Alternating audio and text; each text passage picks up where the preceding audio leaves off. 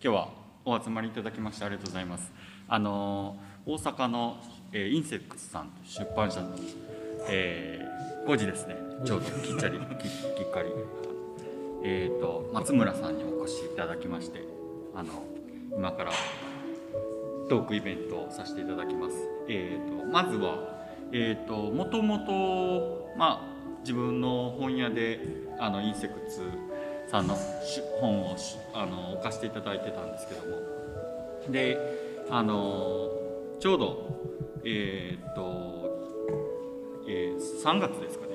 あの妻がちょっとあの絵本を出してでちょっと店番をしてる時にたまたまあのインセクツの営業の菅原さん今日目にあのあの見えられてるんですけどもが来ていただいてでいろいろちょっと妻と喋る中でなんかあの実は同じ京都の出版社で働いていた過去があってっていうことででたまたまでもあのそのインセクツの菅原さんと,、えー、と妻と,、えー、とこの送迎の中田さんが、えー、と一緒の京都のいろは出版という会社で働いていてその縁であの今回来ていただいてこれからあのトークをさせていただきます。あのではちょっとあのな松村さんの方から自己紹介とあのどういった活動をされているかをあの聞か聞かせください。お願いします。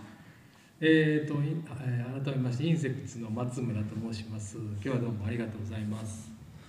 えっと基本的にインセクツっていうのはあの2006年かな？創業の社名でもあって、えっと先ほどもし通ってきていただいてちらっとでも見てもらってるかもわかんないんですけど、こういうまあ雑誌なんですけどインセクツっていうのを出してまして、えっと2006年に創業した時はあのいわゆるその下請け業を中心にやってましてあのなんかよくある街のフリーペーパーとかあるじゃないですか。ああいうのでこう制作したりとかウェブの制作とかをするような会社で、えっとまあ、たまたまちょっと知り合いの人からそういう仕事があるよっていうので、えっと、会社を作ってくれないと個人には発注できないからっていう本当にそんな感じのきっかけで会社が出来上がったそれで名前付けたインセクツっていう名前を付けてで創業し始めたのが、えっと、インセクツの最初です。で、えー2009年にあの、まあ、出版不況ってもうもう20年ぐらい前から言われてるんですけど国内で。で2009年ぐらいにその、まあ、関西でも割と雑誌っていうものがどんどんなくなっていってる、まあ、全国的になくなっていってますけど。特に僕らが読んでた90年代とかにすごいカルチャー誌、まあ、音楽雑誌とかをが多いですけどそういうのがもう軒並み、えっと、なくなるか面白くなくなるかもうどっちかもうどんどんなんかこう商業志向が強くなっていってて、まあ、いわゆるなんか僕らが思って広がっていたような情報とか乗らなくなってもう久しかったんですけどなんでまあなんか自分たちも作れへんかなっていうのが2009年に「えー、とインセクツ」っていうのを出し始めたのがきっかけでで今まあ17年ぐらいそういうなんかカルチャーと言われるようなものを紹介するようなでを出し続けてるのと加えてまああのずっとその下請け業でやってきてたんですけど割と自分たちで出すようになってから、えっとまあ、半分半分とは言わなくても6対4ぐらいの、まあ、4が自社の製品みたいな感じでやってきてたのがいよいよコロナになって正直その他社さんからの仕事ってやっぱりもうかなり激減したので、えっと、自社のある程度その事業とかに切り替えて、まあ、出版をメインにやっていこうっていうので、えっと、2020年に本格的にそのパブリッシングっていうことを歌って、えっとまあ、レシピ本とかを出しあの出したりはしたんですけど今年割と来月ぐらいからバーってリリースするものがあって多分、まあ、78本は今今年の中で、まあ、出せるかなみたいな感じに今はなってきています。で基本的にはその、えっと、一般的な出版社って当然その自分のところの出版物を出して売るっていうものがメインなんですけどもともとそういう下請け業っていうのを中心にやってきたっていうかあの出発点がそこにあるので割と何でもやるっていうか例えばあのこういういわゆるその何ていうんですかねよそに行って売るとかって販売部とかがやったりもちろんするようなその出版社でいうと販売部とかが、まあ、書店営業のついでになんかちょっと,、えーと、ポップアップみたいにやるとかっていうのはまあたまにありますけどそんなに頻繁にしないんですけどうちは別に呼ばれたらまあ行ける範囲やったら行くみたいなスタンスであったりとか、えっと、イベントとかもやってまして、えっと、1年に1回その大阪の北加賀屋っていう、えっと、湾岸のエリアがあるんですけどえっと、そこで名村造船所跡っていうもともと船を作ってたそういう工場があるんですけどそこの跡地で、えっとあえっと、北加賀屋フリーアジアブックマーケットっていう、まあ、自分たちがその雑誌とかで知り合った、まあ、お店さんとか、えっとまあ、作家さんとかそういう人たちにお店出してもらうのとえっとまあ、自分たちとすごい近しい独立系の出版社って言われるような、まあ、一人出版社の人たちもそうですけどもうみんな集め集まってもらってプラス東アジア、えっと、韓国台湾香港あと、えー、台湾とそうですねあと中国もちょっとだけ来てもらったりとかして、えっと、国内のそういう出版社と一緒に大体190から100ぐらいですかねの出版社に集まってもらってそのマーケットやったりとかっていうのを1年に1回やっていて2019年2020年にコロナコロナに入っちゃったので2019年までは来てもらってて2020年はオンラインで1回やってで21年をもう一回やあの現地でやったんですけどちょっと,、えーと、海外組は来れないので、えーと、物だけ送ってもらってっていうのをやったので今日実はそこにあの台湾とか韓国の本持ってきてるのはそういう流れで、えーと、今預かってるものをなんか、えー、紹介したりとか売ったりとかっていうのをさせてもらってるっていうなんかまあなんか出版社というか出版でやっていくよって言いつつもまあ結構何でもやってるっていうそんなような会社です。はい、僕のインセクツというのは大体そんな感じですね。はい、なんとなく分かってもらいましたかね。そんなことをやっています。そうですね。でそのえーオードアクトリーブックスさんに最初ご連絡メールでご連絡じゃないですかね。えー、したかね？菅原行きました。そうですね。菅原さんからはい。それで取り扱いしていただくっていうことが始まったんですかね。あ、そうですね。うん、えっ、ー、と僕からえっ、ー、とオファーさせてもらったのかもしれないですね。はい。そうですね。だからまあそれがなければまあ今日のこの機会もないっていう感じなので、そうですね。はい。で最初にそのまあこういう空間なんでやっぱりこうインセクさんの本がこうハマるというか合いそうなのを直感したんではいありがとうございます、はい、アジアとか僕も好きでよく行ってたんで、はい、カレーとか。はい、はい、ちなみに今日はどんな話をしますか？これ。ね。どんな話をしますか？正直全然何の打ち合わせもほとんどしてないので何の話でもさっき朝ちょっと喋らせてもらったように、はい、そのニューヨークとか、あの行かれてたのと、はいはい、そういうこうあのそこからこうインセクツあなるほどなるほど。ちょっと自分の個人的な話した方がいいですか、ね、そうですね。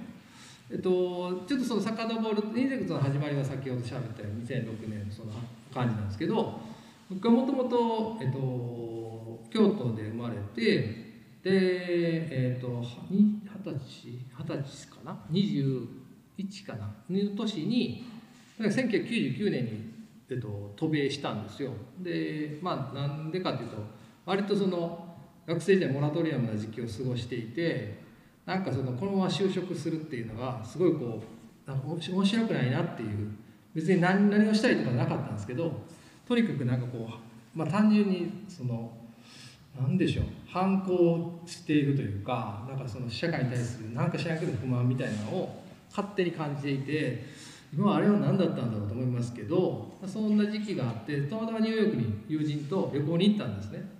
ですごい面白くてまあ当たり前初めての海外旅行だったのでとあのとにかくまあ刺激的でえー、こんな街があるんやなと思って。でなんかそれでその思いだけが強くって帰ってきた時に、ま、住みたいなと思ったんですよね。だから、ま、住みたいというかしばらく行ってみたいなっていう。その旅行自体は10日間ぐらいだったのででレコード屋ばっかり行ってたんですよ。すごい当時すごいレコードがすごい好きであの本当にニューヨーク、えーと、マンハッタンの中もそうですしブルックリンとかであるとか言ったら行ってコネチカットのところとかの倉庫ほんまにこういう倉庫のとこにレコード山ほどバーって並んでてでまだここにもあるけどまだも奥に倉庫あるぞとか言われてだバイヤーとかと間違えられてめっちゃ見るから。でそこにも案内されてほんなもうそこはもう陳列なんてどころじゃないバーってもう床とかにバンバンバンバンもう転がってるみたいな感じでそだそんなとこも見に行ったりとかしてまあでもそんなにこうやったんですけど、まあ、とにかく楽しくてで、えーとまあ、帰国してからで、まあ、学校も正直あんま面白くないなと思ってるので、えー、とあもう辞めてバイトして1年でもバイトしてまた行こうと思ってでそのすぐ辞めて学校自体は。で1年結局1年ちょっとですかね。飲食店でバイトしてでお金貯めてそれでニューヨークにまた行ったんですよ。でだからそんな感じだったのでめっちゃその何か目的意識があって行ったっていうよりはとにかくそのなんかモヤモヤしてるもんが割とそのニューヨーク行ったら晴れるんじゃないかみたいなそんな勝手な幻想が行ったんですけどまあそんな晴れるわけないんですけどでもこれ行ったっていうこと自体でまあ自分のなんかそのえーと、気持ちの部分ではすごくなんかこう晴れやかな感じがあってで暮らしていくうちにあなんかあのもともとそういあのレコードとか好きだったので、まあ、ジャケットとかそういうのそのアートワークとかすごく好きだったんですよ。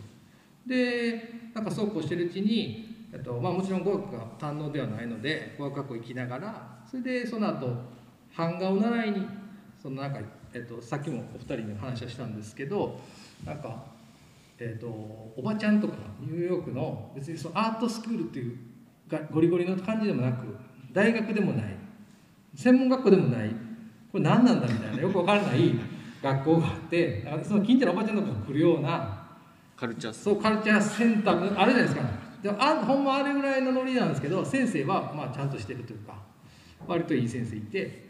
でそこがちょうどそのアメリカってまあビザ学生ってビザと一緒に学校通ってますよっていう証明書がいるんですよね。I-20 って言うんですけど。その証明書を発行してる学校やったんですよね。だからあそこいいわと思って決めてその大学まで行って別にもう一回学びたいとか思わなかったのでそこ行き始めてで、まあ、版画をやりながらでそうこうしてただでもそのおばちゃんとかが来てるよって言いながらそんななんかあのおかんアートみたいな感じじゃなくて割とちあのちゃんとしてるんですよね。おばちゃんでも。こんなこと言ったら悪いけど。で他のその若い生徒とかもいてで中国人の子とかむちゃくちゃうまいしであこの子らと張り合っていくんって多分僕無理やなって思って。でやっぱ結局その何ていうんですかね。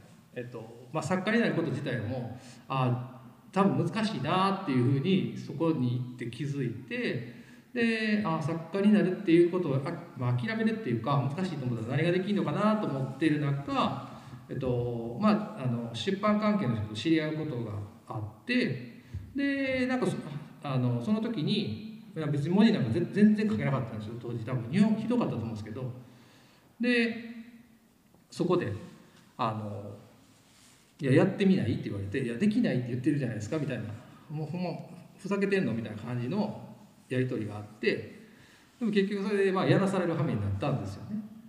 でまあ真似事みたいなことをしてでそこではまあフリーペーパーを作ってたんですよ、まあ、日本人向けのやつなんですけど。でフリーペーパーを作ったりとかをしてでそうこうして、まあ、5年が過ぎた頃に、まあ、あのだいぶ走りましたけど、まあ、とにかくそのそれがきっかけで帰国した後になんかあの映画のライター募集みたいなのがあったんですよね。そもそも京都で。でそれに応募してだからまあなんかあのうまいこと受かったというか。でそこから僕のフリーランス生活みたいなのが帰国早々始まって。で1年ぐらいしてからそのさっき言ったそのインセクツを作るっていう話にも割とスーッといってるんです。だからあんまりなんか何の計画性もなくやってる割になんかとりあえずうまいことそそこまでいけたって感じですね。だからそそんな感じで僕は過ごしてきてでまあ会社作ってやっぱ立場みたいなのができるじゃないですか。自分のそのポジションみたいなこととかあとそのインセク作作り始めてこういうのが作りたいとかっていうのを、まあ、やり始めてからいろいろやっぱりもともと考えるようになったので、まあ、やりながらやなんか考えながらえー、と今続けてるっていう感じになりますね、はい、そんな人生です、はい。会社の方もはい。こうこういう方向性やっていうのを、うん。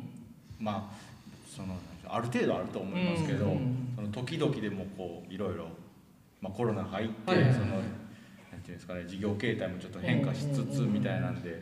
会社自体もそういう感じでこうなんですかねピポット的っていうんですかね、はい。まあでも基本的にはそうですね。なんかあんまりルールとか作りたくないので、はまあ、すっごい面倒くさいんですけど、うん。ルールとかあった方がまあ楽は楽じゃないですか。い、そうですね。これは組織運営する、うん。で説明もしやすいしうん。でもいちいち僕としてはそのみんなに考えてほしいというかなんでそれするんですかとか。うん。しょうがない話別にハンコって法令上はいらないのにみんな絶対押すでしょ。そうですね。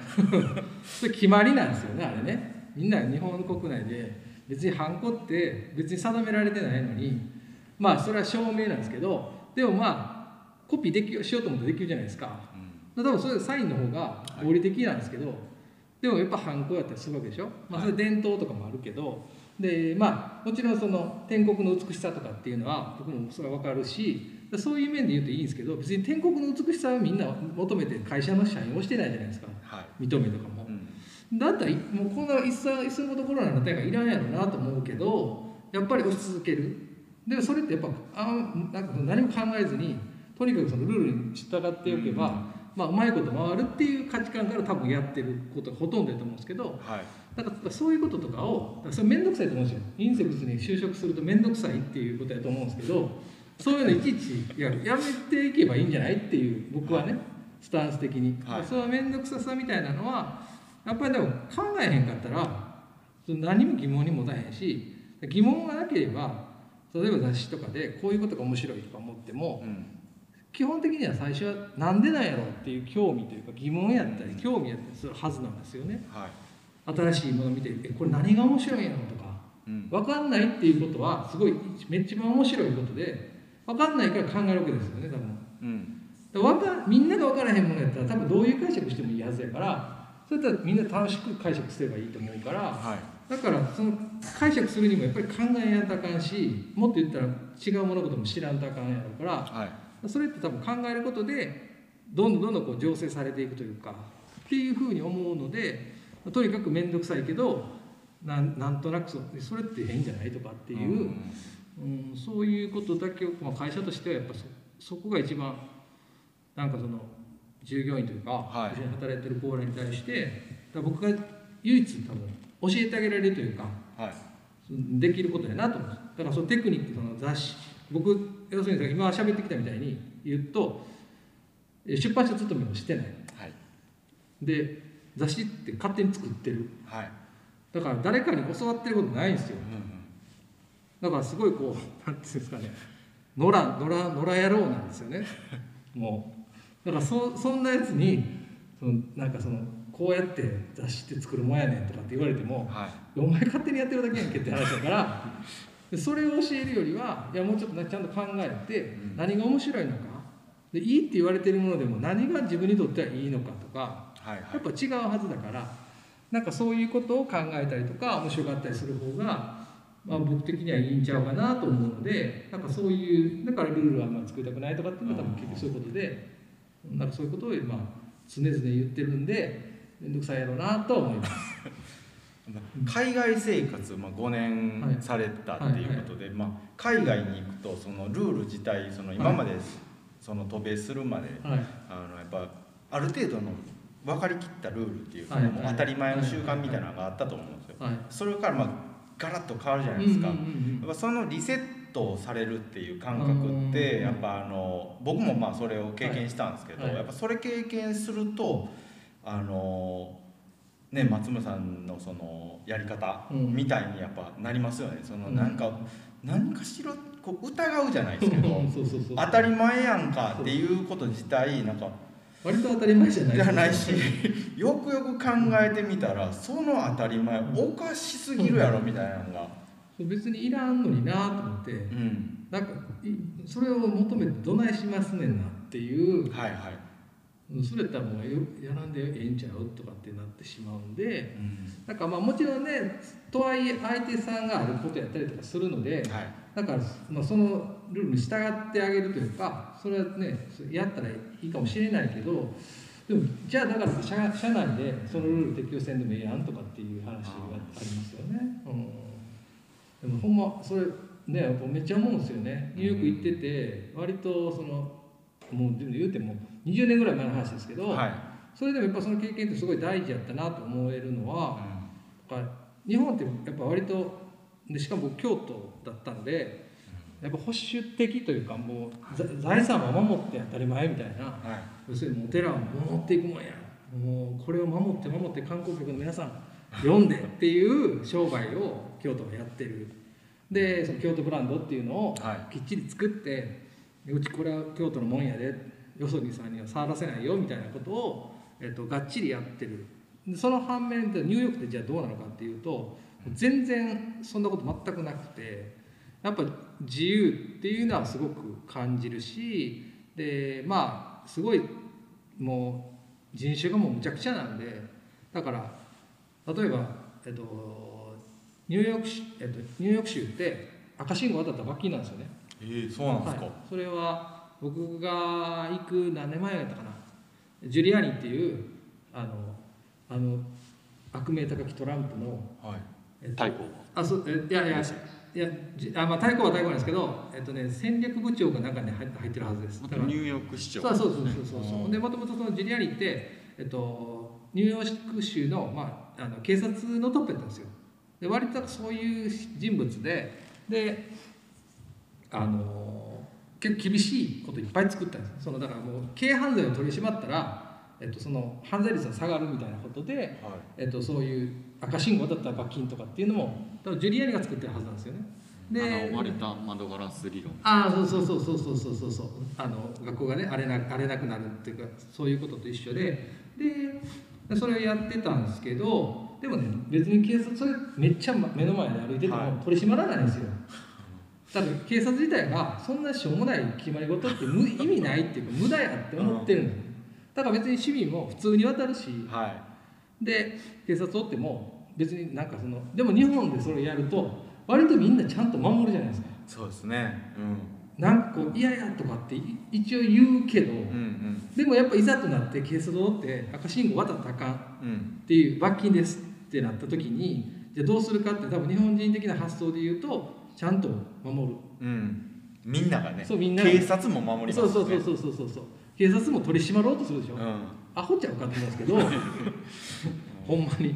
そういうことをだからニューヨークは割とまあ逆にそう考えてへんっていうことかもしれないけれども、はい。でもそそんなんかそういうことでも言うとまあいろんなことが割とそのミックスなんではい。すごいこう自由というかあの、まあ、むちゃくちゃなんですよね、うん。自由にならざるを得ないというかだからそこでなんかいろいろ作ったとしてもそれぞれあのバックグラウンドが違うんでうん。生活スタイルも違うしもちろんその貧富の差っていうのもすごい激しいし、だからそういうことを考えるともうむちゃくちゃだからなんか一元的にこう何かを作ったとしてもそうはならんっていうのがすごいはっきりしてるのでだからなんかそういうところを見てるとなんかすごいその一つの物差しで測られたルールをはい。全員に適用したって意味ないなっていうかその人のまあ単純な立場とか状況によってその物事の見え方が違うからなんか一個のことなんてもうありえへんなっていうのはすごいその時分かってうん。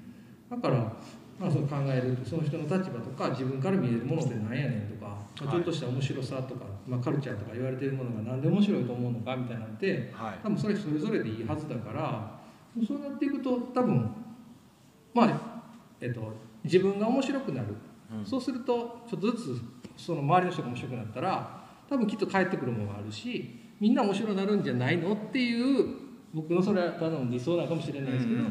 まあそういうふうに考えて、うん、なんかそのニューヨークの時の経験がすごい良かったなって今でも思うのはそういうことですね。ううんんすごいそのあの出版社から出されてる本もなんかそのバラエティの豊かさっていうか、っていうのをすごく感じますねなんか。そうですか。ありがとうございます。はい、うん、カレーお好きなんですか？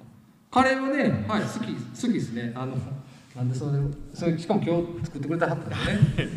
ゴールデンウィーク中は。あほんだらえいつまで食べれるんですか？えっと5日まで。5日まで。はい。すっごい宣伝してますけどごめんなさいね。これをねこの本をあの目指あのフューチャーして。そうですね。ね。え美味しかったです。すごいめっちゃ。ありがとうございます。これのメニューから作ってもらってるんですよね。の、えー、と何個かの、ははい。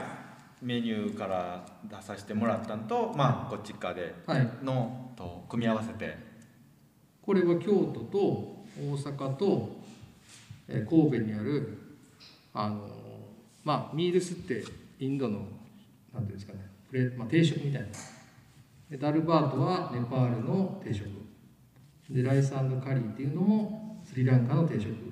上からミールスダルバートライスカリーなんですけどその、えー、とさっき言った京都と大阪と神戸の3店舗のレシピを紹介したような本で、まあ、割とその現地スタイルというかだから現地に皆さん3人とも行ってなんかその本当に家庭の家に上がり込んでそれどうやって作ってんのみたいなことを聞いてで作ってはるようなお店さんなんですよ3店舗とも。そのレシピを今回これ紹介させてもらってるっていう。割とそのなんかちょっとこうスパイスとかすごい好きになってハマって作ったらあへえこういうふうになんねんなみたいなのが多分分かってもらえる一冊で。でその前に出したのがこれですね。関西のスパイスカレーの作り方っていうこういうのをこれ2018年に出してるんですけどこれはなんか大阪でスパイスカレーとかってめっちゃ店増えてるんですけどそれのお店さんのレシピを紹介させてもらってるっていう一冊でこれ1でこれがこれ2020年かな？2を出した。大体これで、えー、と70店舗ぐらいのカレーのお店もまあ紹介できてるみたいな。それとまああの、まあ、カレーってもちろん食べるもんなんですけどその、まあ、大阪を中心としてそのスパイスカレー屋さんというかカレー屋さんってすごい変なことやってる人が多くって。カレートンそうそうそう。おイベントとかであー。基本的にねそうあのミュージシャン多いんですよほんで。ドラムやってるカレー屋とか。そう。そうそうなんかそういう人多くって。で大阪とかやと特にちょっとやっぱ変なその昔からそのカンデグランデっていうのがチャイ屋さんがあったんですけどそういうチャイ屋さんとかが割と普通にはい。その80年代ぐらいから、まあ、認知されててで、まあ、スパイスカレーはもっとその後ですけどそれからなんか音楽関係の人たちがなんかインドとか行ったりとかしてすごい好きになって帰ってきて自分でカレーさんやってるとか。であとはそのまあ言ったらワンオペじゃないですか。皆さんこういうカレーさんってワンオペなんなんですよね、えっと、だからだからこそなんかお店って例えば10時か10時オープンで、えー、例えば6時閉店やったらうん。ちゃんと10時に開いてダメじゃないですかっていうかそれが一般的な考え方でしょ？そうですね。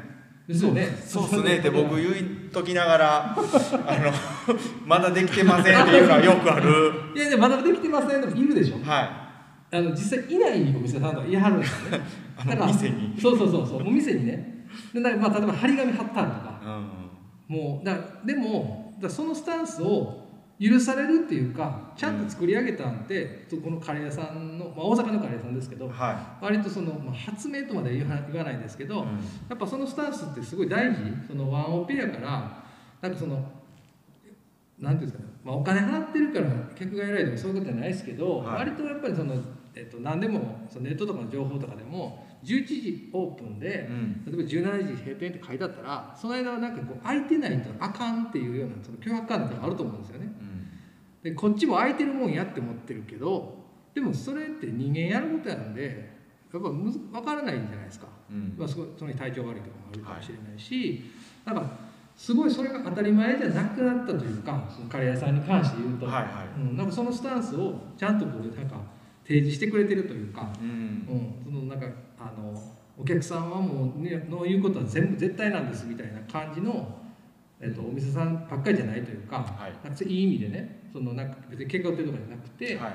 なんかそのちゃんと客と対等にやってる。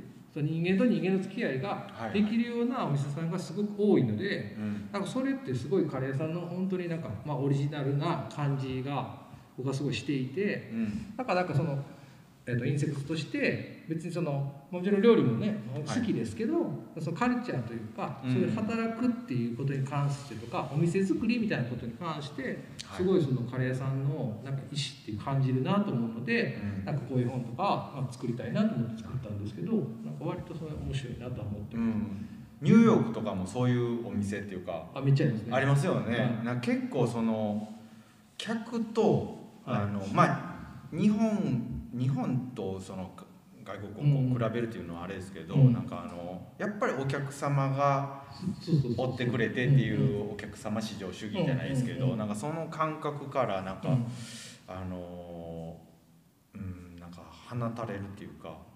バスの運転手とかでもはいはい。適当に運転してるし、あのなんかなんやったらもうお釣りとかもくれへんみたいながもう当たり前みたいな、いや正直それほんま公共交通機関とかでひどいなと思うのありますよね。なんかとほんまいや僕ここまでやからって言って俺ほんまに降りていくよね。とかうん、えマジ？ってなりますよね。何時までやからみたいな感じで「降りえどうすんのよこれ」っていう。この後どうすんのみたいな。ほんでみんなみんな仕方なく降りるみたいな。あれなんやねんとあかっていう。ね。うん。何分遅れっていうのがあの電子系あーはいはいはいはいはい。はいあアイルランドの国鉄なんて、はい。あの広告ではい。あのすごいです。98%の、はい。あのなんていうんですかね。発着率。はい。正確性が98%みたいなうん。チラシっていうかあの、うんポスターが電車に貼られてて、はい。去年はこんだけ成功しましたみたいな、いや100ちゃうねん。みたいなそのなんかゆるさっていうかもうそれがまああの全体的にやっぱり来てるっていうか,、なんかキチキチしてないし、うん。なんかそこの生活を僕経験したんでやっぱり、あのまあ自分がもうお店する時も、はい。はいまあ、子供がはい。熱出したら、うんうんうん。もうあのまあ夫婦でやってますけど、うんうんうんもうどちらかに絶対負担いくじゃないですか、うん。店どちらかが開けて、うんどちらかがまあ、うん。看病するっていう、うんうん。もうそれやったらもういっそのこと店閉めて、うんうんち自体その、うん。まあ、中田家自体、うんうん。もう風邪ひいたってはいいう、はいはいもう今日お休み。はいっていうもういすうん。潔いっていうか、まあしょうがないですうんからね、そんな感じの,、うん。あのゆるさっていうか、うん。なんかそれええと思うんですよね、うん。だからそのその感じっていうかまあその代わりそれをちゃんとお客さんになんか理解してもらう、はい。なんかそのちゃんとなんていうんですかねコミュニケーションが必要やと思うんですけど、はい。でもなんかそれちゃんと作れるってすごいいいことやなと思うしなんかその確率的にささっきのルールの話じゃないですけどはい。ルールを守るみたいな話だけにするとすげえしんどい。うん。でやっぱそれそれで正直鬱になってる人がおるからう、ん。そうなんやったらなんでもうちょっと緩くやった緩くというかそれはいい意味でうん。ちゃんとなんか、あの考え持ってやればいいのになと思うんですけど、ん。でもやっぱりルール化してしまうから、うんまあ、それの方が楽なんやろうなっていう反面でもしんどそうな人いっぱいおるなと思ったり。ルールね。うんそうですよね。ルールがないってほんでまあ言ったらお互いのその信頼でなんか結構ルールが変更されるみたいなうんですかね、相手が相手もやっぱこっちのことを信頼しまあうちの店のことなんですけど、お客さんがやっぱこう、まああそこはね子供ちっちゃい子供おるからねってかんうんあの思ってくれるお客さんがやっぱ帰ってくれるし、はいはいはいなんかあの、まあ、情報だけねうん。ネットで見てやっぱ来られて、うん。まあ今日は臨時休業みたういん。な、また閉まってるみたいな。と高か、温のまためとかね、あ、そうそうそう高温のために休むんですようち。あの8月になると、まあまあここの施設全体がもあーまあそうですよね。はい、結構もう休眠するんですよ。休眠うんえこの8月自体は安野原ですか？お店自体まあ週に、はい。あの月にはい。2回その夜その涼しくなったら、まああのまあイベント的に開けたりとかやってましたけど、へであの店自体はね閉めてるんですけど、うん。まあ、中でその僕らがいろいろうん。店の店内修繕したりとーかはしますけど暑い中。まあお店でこう料理を提供、まあ、そんな環境にはなくなるわけですよね。そうですねお客さんはね12時間ぐらい扇風機まあバンバンかけてるんでであのはい。ほんで美味しかったよって言って帰ってくれるんですけど、半日っていうか一日そこで仕事してるとね僕らがねうんもうちょっとやばい「やばい足つった」3時ぐらい。にそう。もう脱水症状ともうあかんあかん。しめしめになるんで危ねそうなんですよ。それもあってまあ夏休みは結構長いことうん。去年一昨年とか取ってたんですけど、まあ、ええ。今年はねちょっとさすがに去年ちょっと締めてる時に、うん。その平日まあ普通通常営業日の時に、はいはいはい。あ閉まってるっていう声がもうあー。あま雨戸の向こうから聞こえて あ申し訳ないと思ってちょっとねうん。今年はまた増やすかうん。何かちょっと考えようと思ってますけど、まあでもねこういう立地ですしね。でしかもまあ言うたら建築その建造物自体もすごい古いじゃないですか。そやから、まあ、当然そういうなんていうの外気というか自然の環境に対してはすごいこう弱かったりすることがあるわけですよね。はい、うん。まあ僕ら的にはタフになりましたけど。あ。あのね 中におる。そうですね。35度とか店内温度とか。やばいやばい。そもその時に来られた人っていいらっしゃるんですか？この中で。そんな暑い中来たことあるよでもあの僕最初にあの7月に、うん。えー、と2020年7月にオはい。ープンして、えーとうん。どれぐらい暑いかもまだわからないようなはい。感じだったんですけど、あの ARC のあっちゃんとか、はいあの日中に来てくれて、はい。あの買ってくれたんですけどね。あの本を、えーそん。な本もうあれじゃないですか。わけわからんことになってるんですよもうこれでええわとりあえず。えでもそもそもでもここで本屋さんをやるっていうのはなんでなんでそういうことになったんですか？えー、ともともとそのうち先あのいろは出版っていう京都の会社で、はいはいはいえー、と妻とその小平さんが一緒の会社やったんはいですよ、はいはいでここでグループ展をもともと僕ちょっと後から合流したああそうなんですか。人間なんですけど。うーん。でここでグループ展をやるっていうのがはいはいはいはい。2019年のほう5月かなんですよね。そうですね。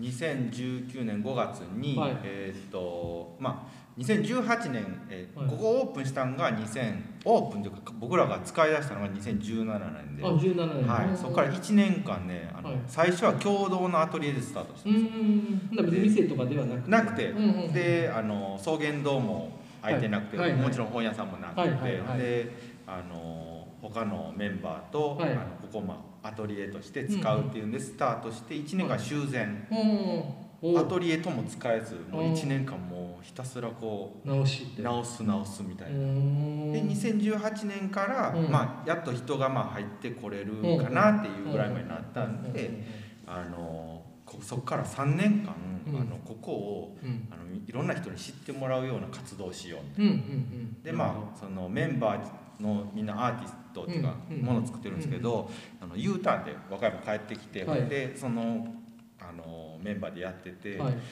まあ、他府県でその知り合いとか友達の作家さんとかアーティスト呼んできてあのここで展示するのもまあいいけど、うん海南市っていうなんていうんですかね和歌山県和歌山県の、まあ、地方都市はいの中の海南市はまあ和歌山市の次ぐらいなやと思ってますけどそこで面白いって僕らが思うことをやっても、まあ、地域上その受け入れられるかどうかみたいなのもありますしなるほど。なんかその辺をまあすごい面白いと思ってる文化を持ち込んだところでここと馴染まんかったらただの偏屈もんっていうかなんだあいつらもうアホなことやってるだけやみたいなんでこう向こうからも関係向こうってこの地域から関係を閉ざされるんもあれやからまずはここの地域の人に馴染めるような活動をしていくっていうので3年間ははい。あのここをテーマにしたあうん。の展覧会を春秋ってやっていくっていうあことをやったんですよ。それは海南っていう、まあ、と土地をそうですね海南とあとこの旧田島漆工場。あはいはいはいあなるほどはい、で1年目のその春が、はえー、とここの僕らのそのメンバーの,、まあはい。こあの自己紹介ということで自分らたちの作品を展示する展覧会があってうんその秋にうはい。田島エキスポって言ってあのここはい旧田島漆工場、うんもう結構長いこと続いてる漆工うん場なんですけど、うん。あの蔵のとこ蔵にすごいいろんな、あのなんていうんですかね貴重な資料が、貴重な資料がどうかはまうんうん。分からんけど。あ分からんけど古いもんがあるんですよ。うん。とにかく古いと。古い。で結構あの物としてもやっぱ、うん。多分こんだけの広さの工場うを、ん。まあ、昭和初期から、はい。あの経営されてた会社なんで、うんまあ裕福なもうあの、お家で、うん。あのあるものも結構えもう置いてた置いてるんですよ。うんほんでそれをまああの引っ張り出してきて、えー、展示するっていう。ああなるほどなるほど、はい。試み合ってではい。その次その次の年に、はい。この辺の,、うん。あの近くのうん。あのこの辺を地図を作ろう。あーあなんかそう玄関に置いてる。それであの、まあ、イラストレーターさんを、うんうんうんうんあの5人かな、えっ、とそうですね3人と1組はい。読んで、はい。あの地図作りの展覧会やった時に助野君の奥さんが、うん。に参加してもらっててこの展示してもらってるあずさちゃんに。ああなるほど。はい。うんうんうんうんうん。それが縁でえ？あのはい。助野君が、うん。あこんな場所あうるみたいな、ーんあなるほど。そこから合流したんですそうですねそうですね。あのまあ僕も海外がかはい好きで、はい。あのよく海外旅行とか、はい。あのはい。妻とこう新婚旅行を世界一周とかして、うん。あのまあでそういう流れでここに来たんですけど、ちょっとやっぱこう日本的じゃない、はい。ねこう四方レンガで、あのまああとこうレトロっていうか年季の入ったものも好きで,、うん。でやっぱこう再現性のないというかね、うん。こうオリジナルなこういう建物がうん。すごいこうかっこいいな感じて、で何かここでしたいなと思ったんですけど。でまあ自分の中でこう何かこう楽しみながらとかあのやりたいことっていうのは、うん。まあ、本が好きで。うん。うんあの本をずっとこのこれまで読んできてたんで。すよ、はい。で草原堂でとりあえずあの本をあの、委託販売で置かしてもらおうとあであの置かしてもらって。はい。で徐々にまあなんかちょっとずつおお客さんが本を買ってくれて、うん。でちょっと喜んでくれる声とかを、うん。うんうんあの聞かせてもらって、でなんかそれがすごく自分のこうやりたいこととか、うんうんあの得意なこととかで、うんうん。あの人に喜んでもらうっていう感じを今まであんまり味わったことがなかったんで、うん。でそれでちょっともうちょっと何かこうあの委託販売だけじゃなくて、はい。なんかこうまあ本屋みたいなことをしたいなと思ってうん。でここでちょうどねこの上がうん。小江さんの,、あのアトリエというかあそうね。そう僕のスペースやったんですよ、おー。で、うんはい。はい、僕スペースは借りてたんですけど、はい。ここの運営、うん。その企画とか、まうん。ああのするのうに、ん。自分のあの制作っていううのをん。全然、まあそこに力が入らんくて、うん。なんかここで3年間はうん。なんかここの地域に根ざしたことをやるってうん自分の中でなんか決めうんて決めるとなんか自分の作品作ることがなんかこう抜けちゃうみたいな。スイッチが全然入らなくてでまあ物を聞かされうん。まあ物をこう置いててうんであのスケル君がねここはい。そこの上がいいです僕の場所がいいですってうん言ったからまあじゃあ使いや 僕活用今できてないしうん。じゃあまあで僕はまあ別のところで場所うんあのうんあったんでそこへまあ移して今はそこをあのはい。アトリエにして制作してるんですけど。うんうんうんうんだから僕もそのまあ最初に、まあ、あの本屋だけではなかなか来てもらうの難しいな,、うんなと思って、うんでまあカフェも併設されてるんで、はい。草原ドッティアなんで,、はい。で最悪まああのカフェに来た人がちょっと覗いてくれたらいいかな,、うんなみたいな感じと、まあここにねこういうスペースがあるんで、はい。はい何かここで面白いことをしながらうん。本屋をしたいなと思って、うん。でここでやり始めたんですけど。うんでこういった形でねこう県外からも、うん。あのいろんな方が来てもらって、うん。まあ、コロナであのね最近は、ねうん。なかなか難しいですけど、ちょっとねこれから先ねどんどんいろんな人に来てもらって、でこういう会員の人とかに喜んでもらえたらうん。それでもうやりがいがあってうん。十分楽しいです。へえもう充実してそうですね。うん。ちょっと羨ましい。なんか淡々とはい楽しいです。そんな言われたらなんやろ。ちょっと真面目な上がり症なん。でそうなんですか？そうなんですよ。えー、ほんでそれがだから2017年から始まってスケナさん合流したんが2019年とか。そんな感じそうです。え2010店はね2020年の7月なんで、うん。約 2, 年ぐらいなんですけど、あの準備でまあ34か月あの前に借りてたんで、はいそうです。実際どうなんですか？そのお客さんとかね。はい。割とまあ、地元の方がはい。来てくれるみたいな感じではあるんですか？えー、そうですね、うん。まあその地図作りやって、はいはい。そのつ、はい。その次というかその秋に、うん。あのブラックブラックブラックっていう、はい。まあ、タイトルの、はい、えー、と近くの武田さんっていうブラックスミスって鍛冶屋さんやってるあああのさっきはい。相方さんに。はいはいはいはい。その武田さんと,、はい。えー、と黒岩君ってあの白、うん。あの写真を撮ってるうん。子がいるんですけど、はいはいはい。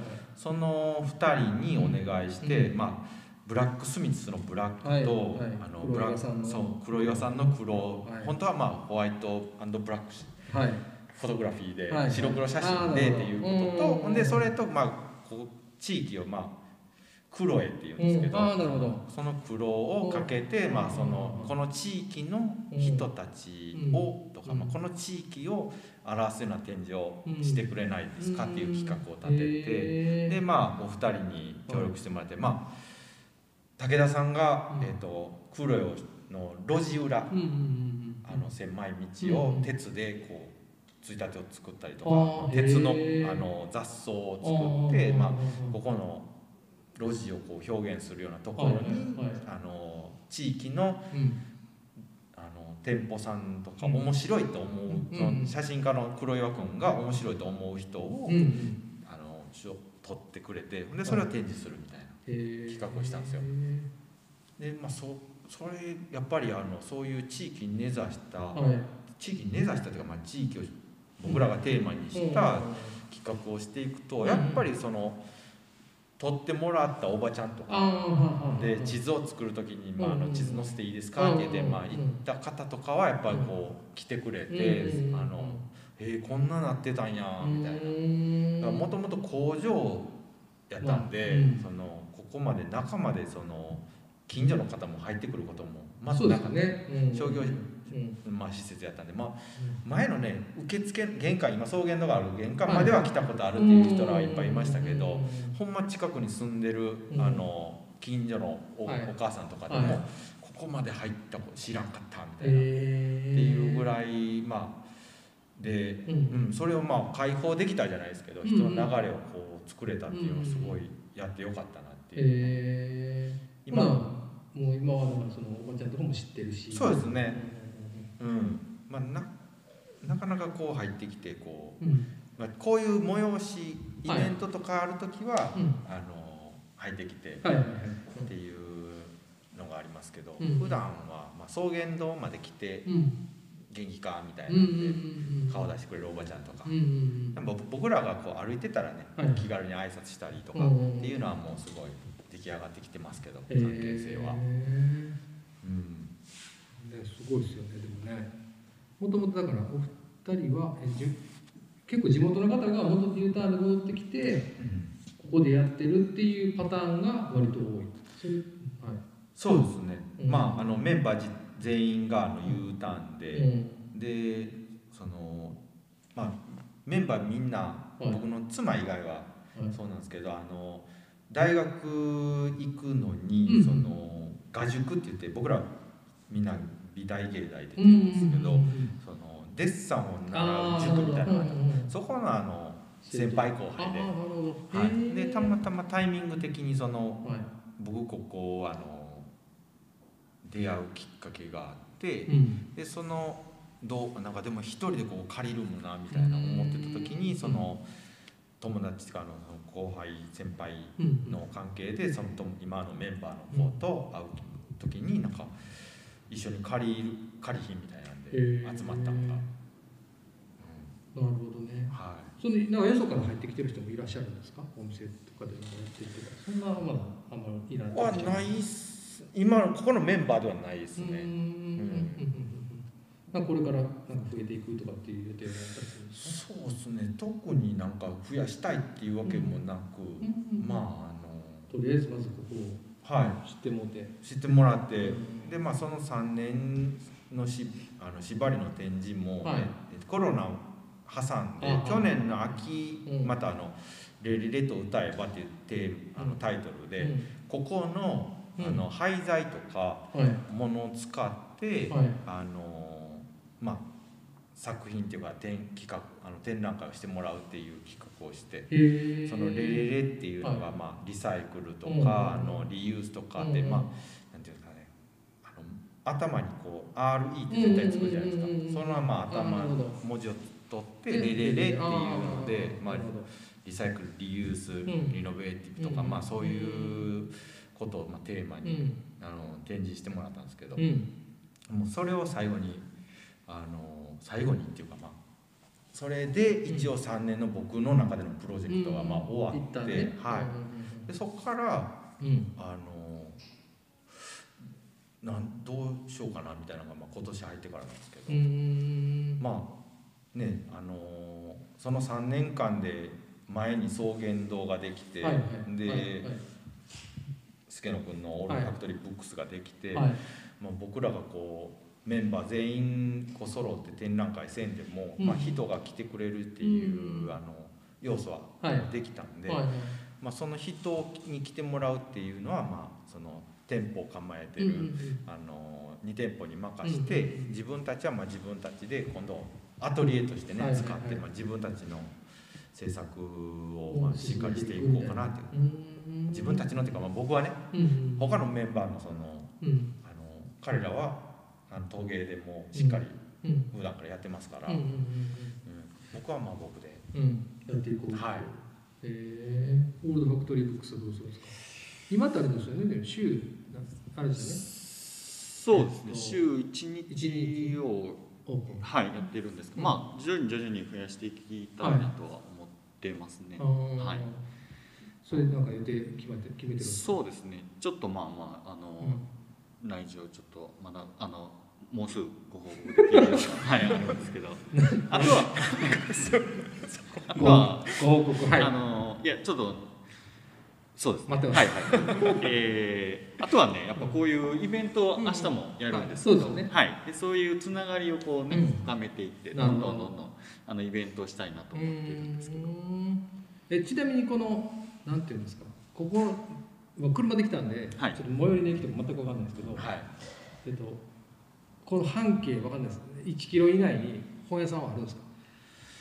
えー、っと1キロあありますあります。1キロ圏内にある。あるある。海南堂っていう。もう海南堂。もうすごいちっちゃい本屋さん。うん町の本屋さんみたいな。町の本屋さんやったんやろうなっていう。う、ーん。そこは新刊が置いてる。なんか表には小学何年生みたいなあそうですね。置いてたであろう。あ置いてた。あろう今ははいもうそこまで多分本も売れへんあやろうか。らあほんと全然もう縮小縮小縮小縮小やと思いますね。えそしたらこの町の人たちはその本を買うってなった時にアマゾンなんですか？どうなんですいや1キロはないですけど、はい。えー、と3キロぐらいの,、はい。あのかはい。範囲でいうと,、はい。えー、と蔦屋さんとかうんとかまあ海内駅前に福岡書店さんとあかあのえ帯書店さんでしたっうん。けなあの何店舗かは。ね新刊新刊はそこで皆さんそうですねですかうんただねあのインセクトさんのような、い。ちょっとやっぱこう個性的な独立系はい。の出版社さんの本とかは、はい。多分そこではそ扱われてないとはそういます。うはい、んなるほど。やっぱりそうきあのベストセラー本とか、うん。あの漫画とか、んそういう、まあね一般の人でも買えるような本がメインです。うんうんうんうんなんかそさっきね、はい。歩いてる時に結構若者がそんなにこういないっていうはいはい。言ったじゃないですか、それはそそもそもやっぱなんていうんですかね。学校がないからみんな他府県に出ていくとかそういう感じなんですか？ねそうですね。若者ってまあそのティーンエイジャーんとかやっぱ学校がもちろんあのうん。少ないっていうのもありますし、うん。やっぱりこうまあ近くのね大阪に出ていくっていう。あそういうのがあるんですね、僕とらも10代その高校生の頃は、まあなんか買い物しようとかって言ったらやっぱ大阪まで出たりとかっていうのがあったんで、ううんやっんぱ学業とともにこう他府県に学業で出てってそのままみたいなのがう、ん。なんかそういうなんていうんですかね。まあこのスペースがとかっていうわけにはなんないかもしれないですけど、はい、例えばその自分たち、まあ、ここなんか働き場所みたいなとかなんかそのそういうことも考えてはるんですか？その U ターンで帰ってきてるわけじゃないですか、はい。でまあ、自分たちのまず、えー、と居場所みたいなのをはい。確立させる、まあ、その3年間というか、はいはい。そういうのがまたまずあったわけですよね。はい。そうするとでもこやっぱり地域の、はい。えーとまあ、住まれてる方はい。を巻き込んでの、まあ、ここそのスペースというか、うん。まあ、経済的にも回していかなあかんっていう事情はまず、まあ、もちろんありますよね。はい。でそのその中で例えばそのわかんないです。高校生のバイト先がはい。草原堂であるみたいなとか、うん。なんかそういうのになっていったらいいなみたいな。のでそういうなんか犬みたいなのはあるんですか、えーっとまあそのそこまで若い。ぼまあ僕はね、うん。あのそのなんていうんですかね。はい。10代20代やったらまだ分からへんような、はいはい。多分価値価値観っていうか、うん。そのもうちょいねあの10代20代のコーラでもまあ、うんすごいいいって言ってくれる方もいますけど、うん正直なところ、あの分かりやすいところへみんな行っちゃったらいいまあと思うんですよ。うんうんうんなるほど、うん、ほんでそれを一回経験した上で、うんうんうんなんかあの、あここ面白そうやっていう、はいはいはいまあ、このここだけじゃなくて、はいこのはい地域全はい体が面白そうやみたいなんで、うん帰ってきてなんかするっていう人たちが来てくれたらなって思ってるうんんですよ。でそのなんていうの別に町おこししたいわけじゃないですよ。なんかまあ僕らがこう楽しくやってることで、うん。あの近くになんかこう、うん。じゃああいつらやってんのやったらできそうじゃんうん。みたいなんでうん。なんか寄ってくるぐらいの感じになったらいいなっていうのは、はい、で結構ねそれを考えるとね、うん。このあの和歌山市とかちょっとまた分かんないですけど、はい。海南市のこの黒江という地域はもうお年寄りがいっぱいいるんですけど、うん。まああのボロボロ物件もたくさんあって。うんうんでその空き家もいっぱいあるから、うんうん。その空き家とかに、まあ、安いお金でうん。入ってうん。なんかトライするじゃないですけど、もう資金かけずにうん。なんかでも始めれるっていう場所やから、うん。なんかまあそれをまあうんなんていうんですかねメリットと感じてこう来てくれる人たちがうん。増えたらなと思ってますけど、うん。来い来いっていうところまではうん。別に僕はん。みたいな。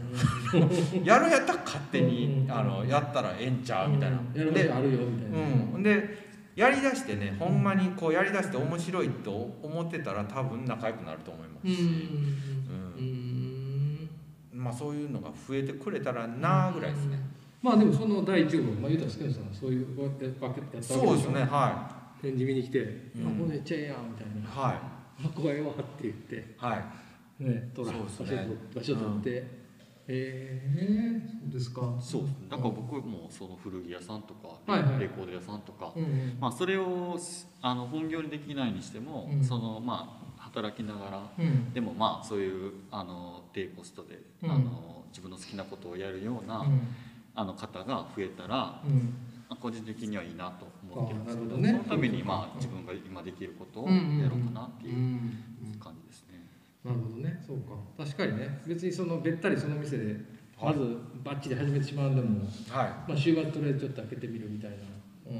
いできると思います。しなんかそういうそっちの方がうん。なんかあの現実的っていうか、まあそうですね、うんうんうん。であのまあそれで最近いいんちゃうかなって思うんですよね。なんかあの二足のわらじじゃないですけどまあ、三足でも四足でも、うん。うん吐きたいだけ吐きがそうですね、でもういろんなことでこううん。あの、まあ、成功失敗って考えると、うんうんうん。まあ、一個の経験で考えたら、うん。なんか何足でもわらじ履いといた方が、うん。それはええんちゃうかで、うん。まあ、僕自身そう思ってて、うん。でそうですね、うん。うん。でね最近その津家の君2号じゃないですけど、はあのー近くにねはいブランクっていう、い。はい。あの市役所の職員3人がう。ん僕らがやってることを見てはいなんか面白あの自分たちもやりたいみたいな感じでうんこの黒江の町でこうあのはい。物件を借りてはい。改装してはい。今拠点作りしてるんですよ。でまあ市役所の職員なんではい。その小あのビジネスはもちろんできないしうんそのうん副業っていう形でなんか商売もできないんでうん。何するか、まあ、聞いたらまあとりあえずこうマッチングみたいなことは僕らはやっていこうかなと思ってますみたいなうん。感じで言うてくれてて、はい。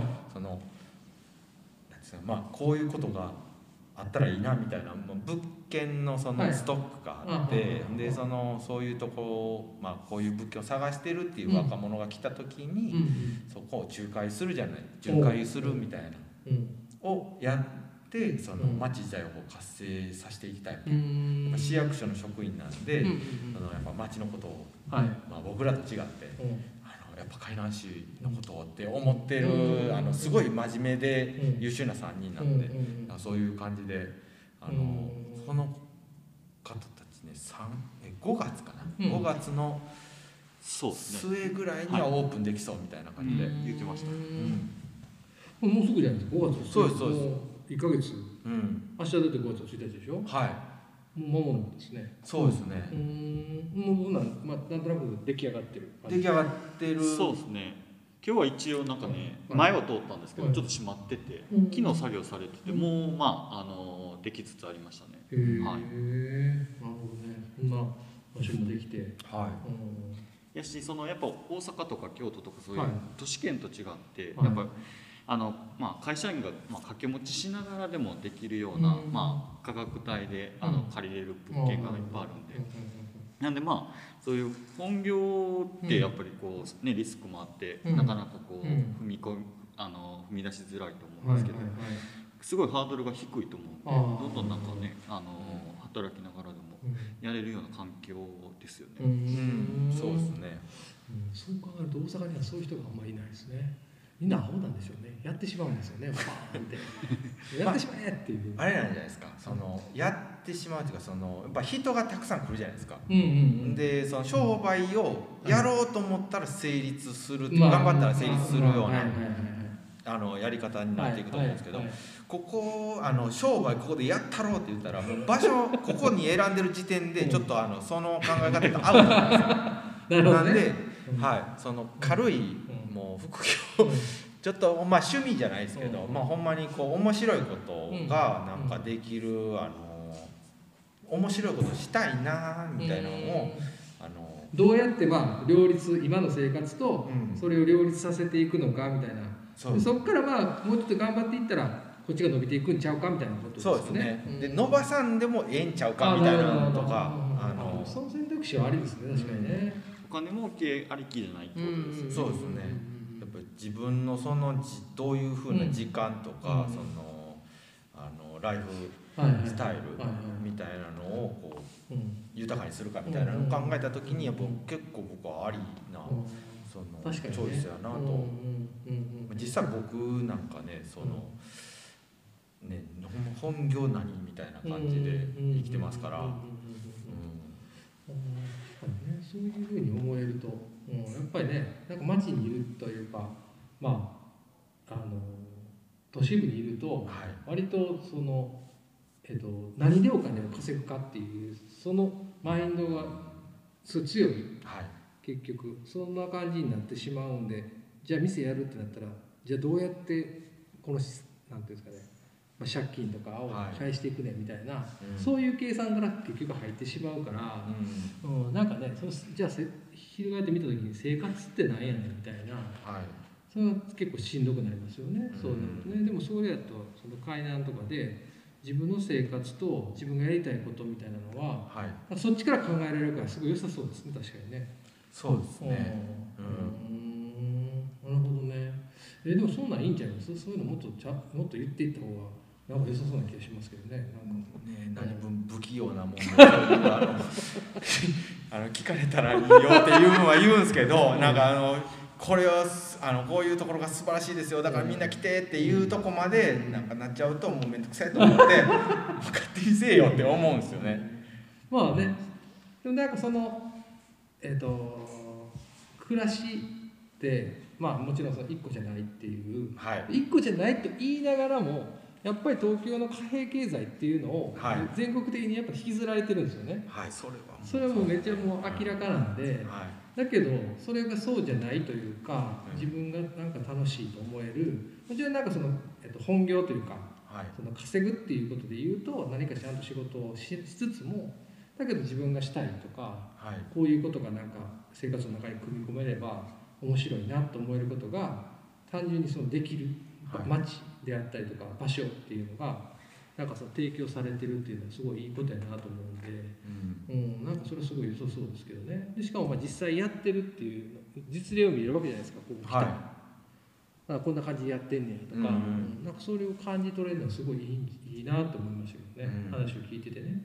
なんか,、うん、なんか来るだけやったらなんかそのすごいいいなんか古い建物で、はカフェとかやってなんかおおしゃれみたいなことでしかいうん。正直映れへんけど、はい。例えばなんかそういうことがちゃんと価値観として別にその何か毎回喋ら喋らないといけないとかじゃなくてなんかムードとしてちゃんと伝わるっていうか、はい。なんかそういうのがあるとすごいまた良さそうですね一段と、うん。うん、なんかね一個そのこの黒への価値になりそうな気はしましたけどねなんかねね、そういうやっぱあの空き家がすごいたくさんあるんで、うんうん。ね、そういうところを活用しながら、うんうん。あのそういうすごいハードルが低いんで、うん。うん。いろいろな人に挑ポイントはほんでもうあのポイントはっていうなんか偉そうですけどなんか先輩面じゃないですけど、あのまあ、お金をどんだけかけずにっていうか、うん。そのやっぱ手作りじゃないですけど、うんうんうんうんあの僕手垢ベタベタのもんの方が、うん。なんかあのその人を、うん。あの特徴づける感じがしてて、はいはいはい。好きな好きっていうか、なんかそっちの方が絶対なんかうん。おもろいやんみうんたいな。うん。あのカフェ例えばね古民家を使って、はい。あのカフェするんでも、まあ、はい施工業者入れて、はいはいはい。あのピシッて見せるのも素晴らしいと思いますけど、はいはいはいだからその人なりになんか DIY やるなり、はい。そのはい。まあ、おじいちゃん自分のあのおじがちょっとあの器用やから連れてきてやるとか,、なんかそっちの方がなんかこうなんていうんですかね面白みがあるっていうかなんかそっちの方がないような気がするんです最近、うんなんか今どこ見に行っても大体もうそのスタイルじゃない最初のルールじゃないですけど、そういう決まったものがはい。あのいっぱいいろんなところで見れて、で、うん、なんかそのなんていうんですかね。まあ町おこしに成功した、はい古い町並みになる、ある中にあるはい。物件見ても、うん。なんかもうどこ見ても、ね。そう外のハードは古いけど、うん。もう中のもうそのなんていうんですかね。ただもうその価値を入れたはいはいみたいな、はいはい。っていうのがなんかあのちょっとうーんこれも見たなみたいな。鳥ですか？鳥？地震えマジですか？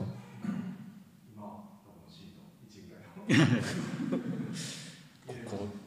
え強度はなさそうですか強度はない。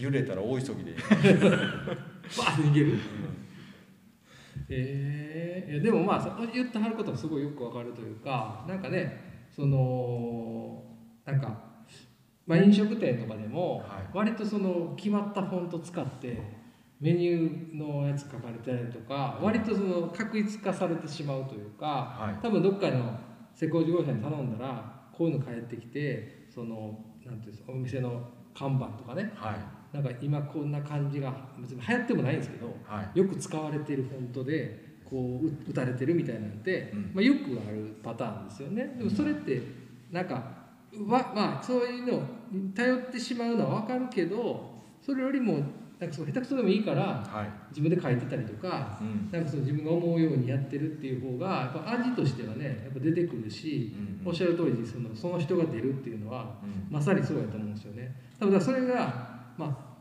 あ、成功例とかどうかわかんないですけど、はい。カレー屋さんはそれがめちゃくちゃ出てるっていう感じですね。うんそうですね。もうその人が出まくってるんで、はあのその人が今できひんって言ったらもうできひんみたいいな、そういう感じとかすごいあるなと思ってだからそれはやっぱり都会でなかなかやりにくいことじゃないですか割と、はい。そのどうしてもたくさんの人になんか平均化されたものをもう見慣れてしまってるんで急にすごいノイジーなものを見せられるとうん。なんかそのあれ何何これみたいなはい。こう拒否反応してしまい示してしまう。うん。だけどやっぱそれってその人たちそのそれぞれの個性だからうん。やっぱそういうのを見ていくっていうのはすごい重要やから言ってはるみたいなこと。だからこういう場所がちゃんと残っていてはい。そこに対してどんな店が出来上がっていくとか、うん。なんか新しい、まあ、次の利用法とかが考えられたりとかうん。していくっていうのはすごい大事やなとは思うんですけどね、うん。うん。面白いですね。でもねそうやっていくとね、うん。うん、どうなっていくかすごい楽しみでした。質問があるんですけど、あ大阪はいでやられてるじゃはい。ない。ですはい和歌山こうい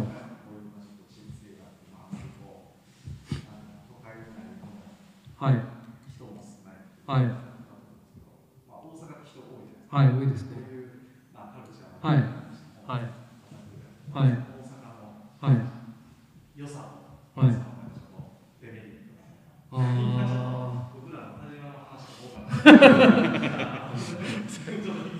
いやうん大阪の良さって僕、えっと、もともとその前が京都なんで大阪出て、えっと、今で10、えっと、隕石作ってすぐぐらいになっていったんで、えっと、今会社自体17年多分15年ぐらいなんですよねあの大阪在住歴が。でももちろんというかあの京都時代はもう全然大阪好きじゃなかったんですよね。みんな大体嫌いなんですよ京都の人も神戸の人も大体大阪嫌いで。そうですよねあれ不思議なことではい、ねはい、うん、汚いんで、そもそも。金がないとかいうあ、まあね、そう。でも、それってやっぱり誤解なんですよね。それを本当に僕15年行って、で、特にその。昔からの大阪のことを知れば知るほど、すっごい誤解されてる。まず、あの。たこ焼きとか、粉もんと、あと、まあ、最近で言うと、た串カツとか。えーそういう、なんか、あの、ソース文化みたいなのあるじゃないですか。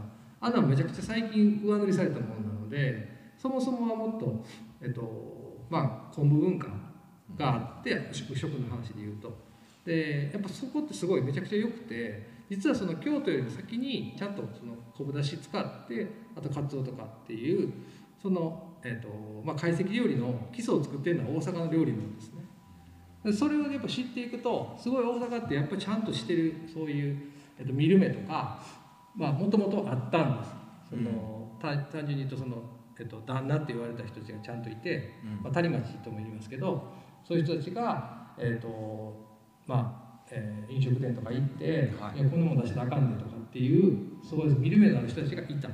まあまあいわゆるボンボンですけどでも。うん。そうでもそれでもいいものをちゃんと,、えー、と品定めでできる人たちがいてその人は支えてたんですけどやっぱそこがガソッと今いなくなっちゃったのでだからいいものとして残っているものはありつつも見る目ある人が今いないっていうのが大阪の今の極端にひどくなってしまっている現状やとは思います。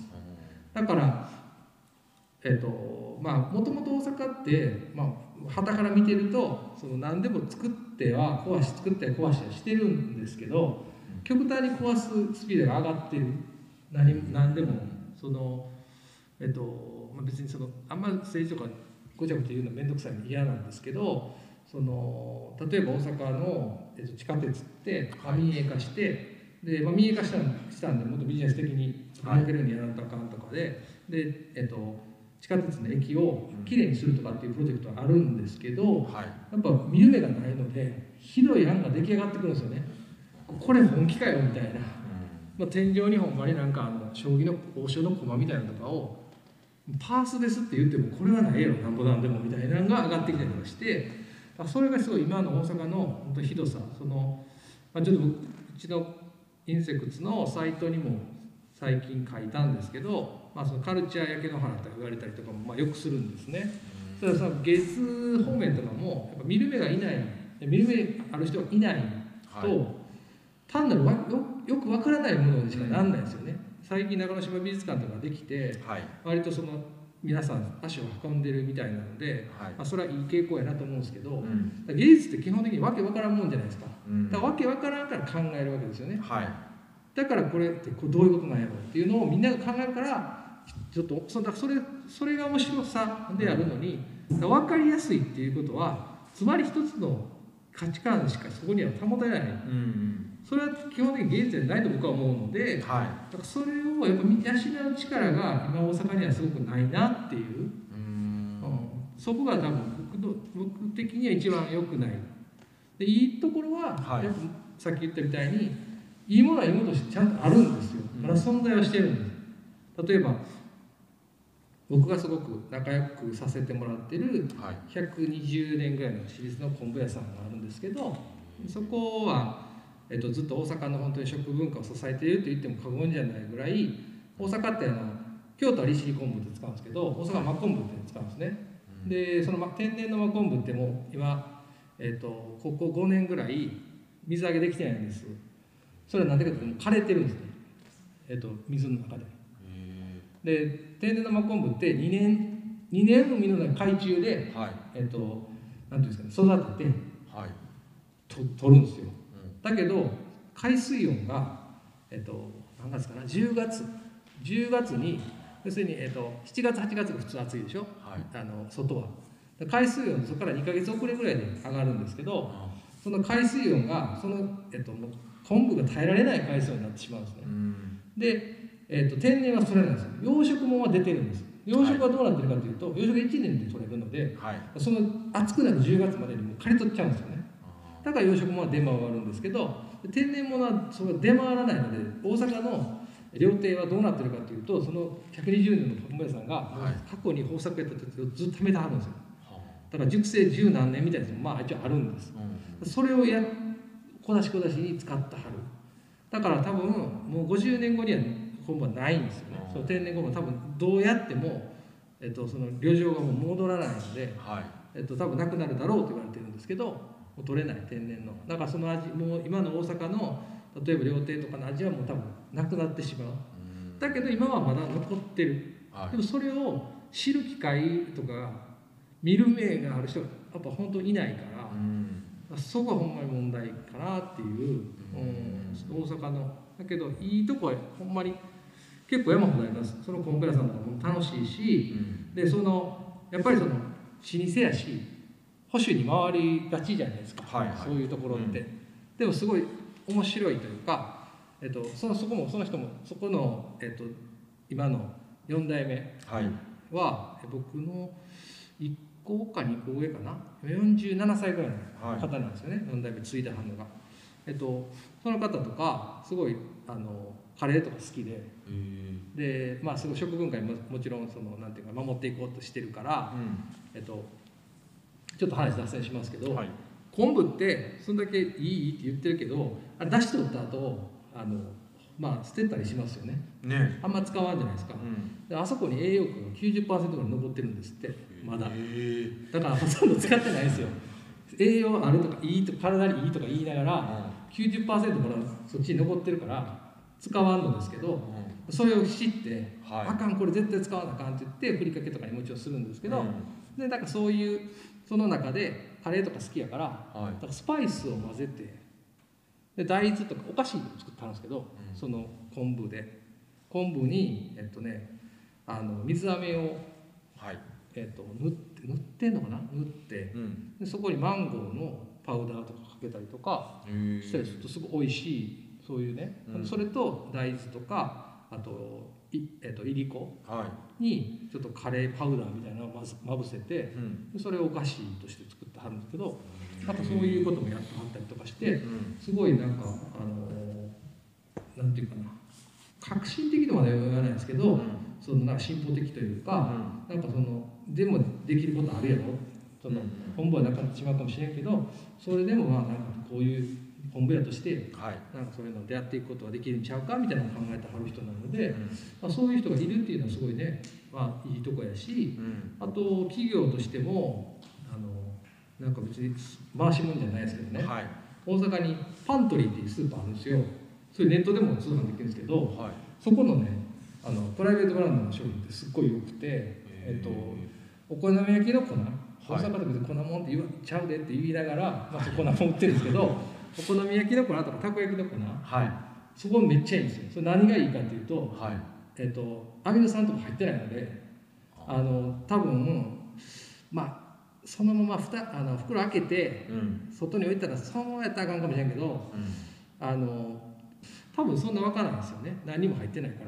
うん。寄ってこないっていうそういう変なもん入ってない、まあ、そういうのとかは作ってる企業とかもやっぱりあってだから大阪さん食べ物に関して言うとその辺とかすごいいいいい良さですね。その、うん、それを使う人がやっぱりなかなかいないらっしゃらないのでよく安売りにはなってるんで僕それを買うっていうことをしてるんですけど でも本当にそのパントリーっていうところのプライベートブランドのその粉もそうですしはい。あとソーセージとかはい。とかも割とちゃんと作ってあるしそういうなんか心ある企業とかうん。心ある人はやっぱいるからそれはすごいいいところですしそれこそそのさっきのねワンオペのやつ話もそうですけど、うん。その大阪のやっぱりなんか人が面白いとかよく言われますけどやっぱそれは本当にそうでそういうワンオペな働くそのスタイルというかうん。そういうのをちゃんと作ったりとかうん。なんか勝手にやるんですよやっぱり結局。大阪の人ってうん。なんか人に言われてなんかするっていうよりは勝手にやるっていうのがまあ性に合ってるんでしょうね。うん。なんか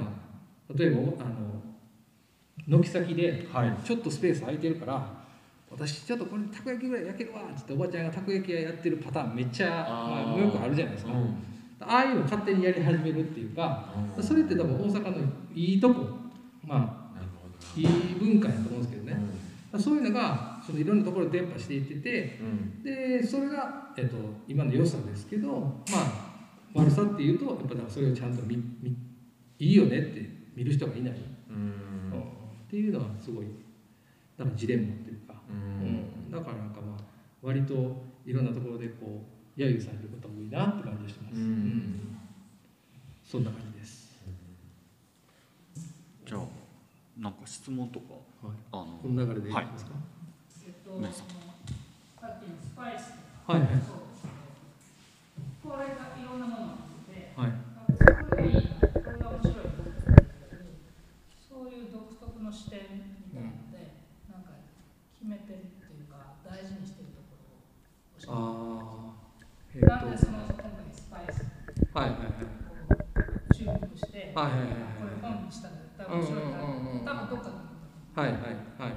そこら辺のところをちょっと。なんかとりあえずなんか面白いか面白くないかっていうことで言うと、えっと、まずまあ既視感がないっていうことが第一条件。そのこれまであこれなんか似たようなの見たことあるなとかっていうのがないっていうことが一つ。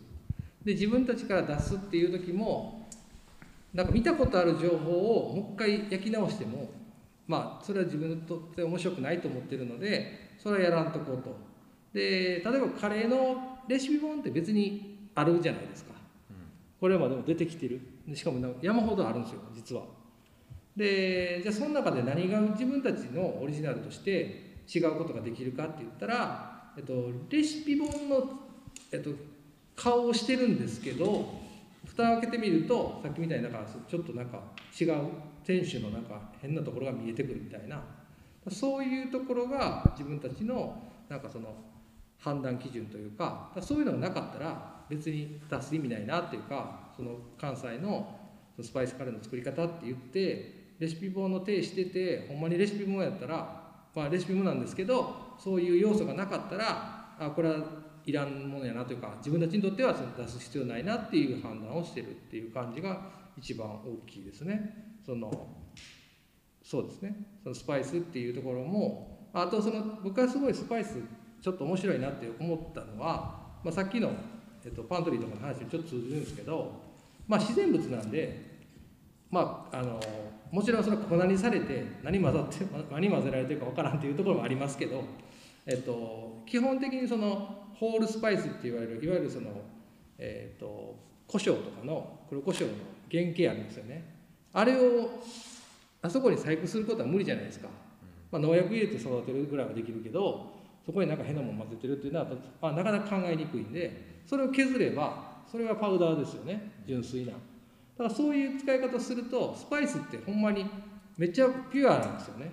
なんか混ぜ物されてないから変なことになれへんしだからそういう意味で言うとあなんかスパイスで料理を作るっていうことは割とピュアな感じなんやなと思ってで別に僕そのマクドナルドがあのダメやとかって思わないですよ。子供食べたいって言うし、うん。僕もあのあれは多分都会のためにあるもんやと思うんででそれ食べたりしますけどでもなんか自分がじゃあ作ろうってなった時に例えばアミノ酸混ぜるかって混ぜないですよね。うんでそれをしてしまうとどうなるかっていうとお菓子作ってるのってそんな変わらへんなお菓子っていうのはスナックあのポテトチップスとかはい。作ってるのとそんな変われへんなってなるんであんまりこう作る楽しみがなくなってしまう。その人もうあれはすごいやっぱ確率的な味を作り出せる魔法の粉やからうん。だからそれを使ってなんか見た目は違うけどおなんていうかな味的に同じようなものを作っても正直しょうがないから面白ないと思ってしまうので、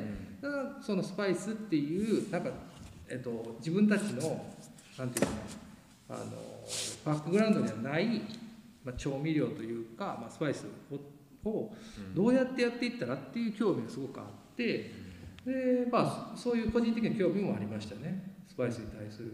うん、なのでそういうところですかね、まあきしうん、これまで見たことがないっていうこととなんか新しい、まあ、価値観とまで大げさなこと言わないかわかんないですけどなんかそういうのをちゃんと提示できるというか、はい、っていう感じです。よろしかったでしょうか？あの全体的に、はい。あのスパイスじゃなくてうんいいんですけど、なんかあこれは面白いなってうん。うん。いうあのああ、はいはいはいはい。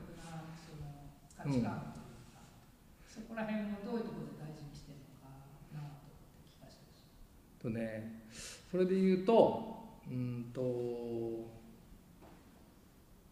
まあでも、やっぱ誰かが、えっと、触ってなくて、その、その、例えばイラストレーターでも、えっと、なん作家さんがいらっしゃって、評価を誰もされてないっていうところが、一番その、うんと、大切にしてて、その人絶対使うってわけじゃないんですけど、評価をされてないっていうことが割と大事やなとは思ったりします。その他人の評価っていうことにやっぱり依存することってあるんですよね。どうしても。その何かに乗ってたとかって見てしまうとああそこに乗ってた人やなっていう自分に対する、まあ、先入観とかそれで安心する材料にもなるので例えば有名な雑誌に使われてたとかだったらあの人ってまあ別にそれで保証があるよねっていうことって言えると思うんですけどそれよりもその自分とその人でその作品っていうその関係性が一番本当は重要でだからだからこの人に書いてもらうとか作ってもらうっていうことができるかどうかが一番大事。なのでその大切にしてるっていうと多分そこですね。だからその若い人とかでもなんかただ作品だけ見て使うってことは絶対ないんですけどその人がどういうことでこれを作ってるかっていうのを知った上でやっぱりそのなんか一緒に仕事するっていう話になりますけどでも結局多分そこが一番大事なとこですかね。はい、ありがとう。はい、他に何かご質問ないですか？いいですか？あのさっきあの最初の頃にはい。ハンコ？ハンコハンコはいハンコハンコはいはい。アホちゃんが挙げて 私もはいまあ以上企業といはい。はいずっと勤めてはい。アホちゃんが大はい。型なんですけどあのそちらのその会社の中で、はい。い、やこんな普通の会社やってやってるけどこんなんしてんねんやみたいなはい。例ってあります。ハンコないんですか？ハンコはえ社内でですか、はいあ社内では全然ないですね。はい。社内で言ったらほとんどえでごめんなさいね。その僕ね一般企業に就職したこともないのでだからねそれめっちゃあの妻にもめっちゃ言われるんですけどあんたでもそんなん言っても就職したことないやんとか言われるんですけどそんなアホかどうかも分からへんでみたいな。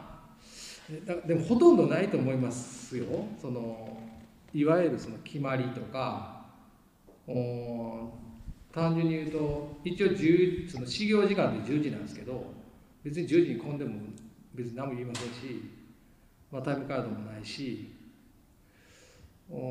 まあもちろんねだからといって何時に来るよとかっていうのは言言ってもらわんとみんなそのみんなが別にあのソロでやってるわけじゃないのでチームでやってるのでそういう話はしますけどうん。だからルールっていうルールがあんまりないんですよね。本当にその明確な。だまあ作りたくないっていうのは最初申し上げた通りなんですけどだから自分らで勝手に決めたらいいというかなんかそのそれこそ会社に来なあかんっていうことも割とそのコロナでななくなったわけじゃないですか。だから別に混んでもええんですよね。極端な話。だけどそれはえっとどういうふうに混んでいいかを自分たちでやっぱ考えないといけない。やっぱりまあ話横にいてすぐ「あああれどうなってる?」とかっていう会話ってまあ大事やったりもしますよね。そのプロジェクトを動かす上であのあの人の話とかって今どうなってんの？とかっていうちょっとした本当にもう無駄話とも思えるようなでもそれがいないことにはやっぱりその会話できない。じゃあえっと、そこを埋めるためにどうするの？とかっていうそれは技術が埋めな例えばなんかスラックみたいなやつを使ったりとか、まあ LINE でやり取りするとかなんかそれが埋めるのかって言ったら割とその埋まらないっていうのもなんとなく分かってきたりとかしたりでもそれは別に、えっと、何かルール化されるようなことでもないしまあ自分たちでそのビルドアップしていくっていうことが大事なだけでだからそうですね。割とほんまに何も逆にどんなのあります？その会社ってどんなどんなルール？一つは、はい。承認ってあるんですね。あ承認ね。はいはい。はい。で、それってまあ大体、はいハンコで3つぐらいねはい部長はい。はいで、御社のねかな、その会社だと、はい。OK みたいな、はい。っていうのはもう口頭です。口頭っすね。あはい。えやったらええんちゃう？とか。物品購入とかなんかそのなんか。ないですあ あ。一応そのえっとなんていうの？共有の財財布みたいなのがあってその経理が持ってるね。でも経理も毎日いないんでなんかそそこに入れてるのに何本使ったっていうそのか金額は書いてねとかっていうルールはありますよ。だけどそれを買ったらあかんとかなんか特にないっす、うん、勝手にアスクでみんなか注文するし。何人ぐらいなんですか？今は、えー、7人ですかね。はい。うん、でそうですね。だから半分名古屋にいて半分大阪にいる子もいるし。それで言うと割とそうなんかまあ自由っていうか。うんだからでもその回やっぱ面倒くさいとは思います。そのだルールがない分いちいちその考えないといけないとかそれなんですんの？とかって聞かれた時にえー、っとみたいなやったら「いやちょっとちょっとちょっと待ちいいな」みたいな。そういうのはあるんですよ。だから承認とかそういうハンコはない代わりに「うん、えそれなんでそうやってしてんの?」とかそ「それなんでそれをそれを選んだの?」とか、うん、だからその時にだから別に怒るとかじゃないですけどいやそれはちょっとちゃんと考えてこうやらないといけないんじゃない？みたいな話になるので、うん、だからそのその辺が多分その普通の会社と違うっていうか割と、うん、そうですね。ちゃいますね。うん。それをこういう本にはい生かされてるというか。うん。まあでもそうちゃいます。やっぱりそのページどう考えていくねんとか、えっと、書籍になると割とその一貫してその一つのテーマ例えばレシピ本やったらやっぱりレシピじゃないですか。で、えっと、同じようなレイアウトが続いてっていうのがまあ大体型みたいな感じでまああるわけですよね。別にそれ書いてもいいんですけど要するにやっぱり読者的に見にくいんで例えばこのページは材料左に書いてあってこう横書きで書いてあるのに次のページになって縦書きになって逆のページから始まってるとかだったらめっちゃ読みにくいですよね。ちょっとその本ちょっとなんかどうなってんのってなるからだからそれはあのルールとかじゃなくて見やすい見にくいとかっていう話になってだからそれはしないとかっていうことをまあやるわけですよね。でも雑誌ってまああの雑って書いてそのの紙面なんで結構もういろんなこと一つのテーマ例えば大阪観光って言いながら、えっと、別に場所の紹介ばっかりやってるわけじゃない。時にはあとこの場合は土井善晴さんに「最近大阪どう思いますか?」みたいなインタビューしてたりとか。別に観光要素と特にないですよねそれって。でも、えっと、今の大阪について言及してもらうっていうことでそれも観光なんじゃないのっていう僕らのまあメッセージとしてそういうインタビューがあったりとか。だからいろんな企画をやっていくわけですよね。じゃあどんな企画をするかっていうのはやっぱなんかちょっと細かい話をちょっとずつ考えていかないと集まってこない。ネタをくれない。だから単純にそのお店をいっぱい知ってても意味ないしじゃあお店から何を感じ取ってんのか。どういうこと？を、まあ、私はこの店好きやなと思った時に何をもって好きと思ってるかとか何をもってこれがいいとすんの？みたいな。あじゃあ例えばこのインセクスの12号っていうのを、えっと、大阪観光っていう特集でやった時は、えっと、まあ最初に、まあ、観光なんでそれとは言ってもお店の紹介しとかへんかったらやっぱ巡られへんやんっていうのがあるので、えまあ、やってるんですけどこれどういう店を集めてるかというと、まあ、さこの、まあ、今でも、えっと、似たような店が多いですけど何屋さんってこう言いにくい。多分何でもこうもうごったにみたいな感じで。でもそれは店主の色だったりするんですよね。例えばまあ分かりやすく言えば本屋さんだけど、まあ、カフェもあって立ち飲みもあるみたいな。でもそれってじゃあ何がどれが表面なのか。でも本屋さんなんです一応。運営としては本屋さんとしてやる。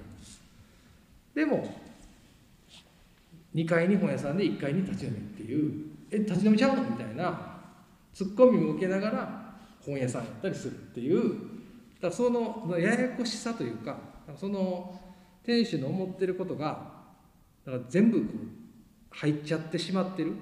でもっと言うとそのギャラリーなんだけど古着も売ってて、えーカフェもやってるその副業業態みたいなのがすごい多分近年増えていてでそれって、まあ、もちろんあの運営していく上で、えっとまあ、もちろん好きだけどその古着の要素がすごく、まあ、お金を生むみたいな商売的な話ももちろんそこにあってそれと自分がもうちょっとその古着も好きだけどやりたいギャラリーみたいなこととかそれでくっついててだ意外にそれがなんかちゃんとその店主の色みたいな個性みたいなのがちゃんと出ていてそれは何でかっていうと多分ギャラリーで呼んでくる作家さんとかがその古着屋さんとかにすごくマッチしてるとか多分そういうムードやとムード作りやと思うんですけどそういうなんかなんか何とも言えない店何屋さんとこう表現しにくいっていうお店を、まあ、割とその初めの方に紹介してるんですけど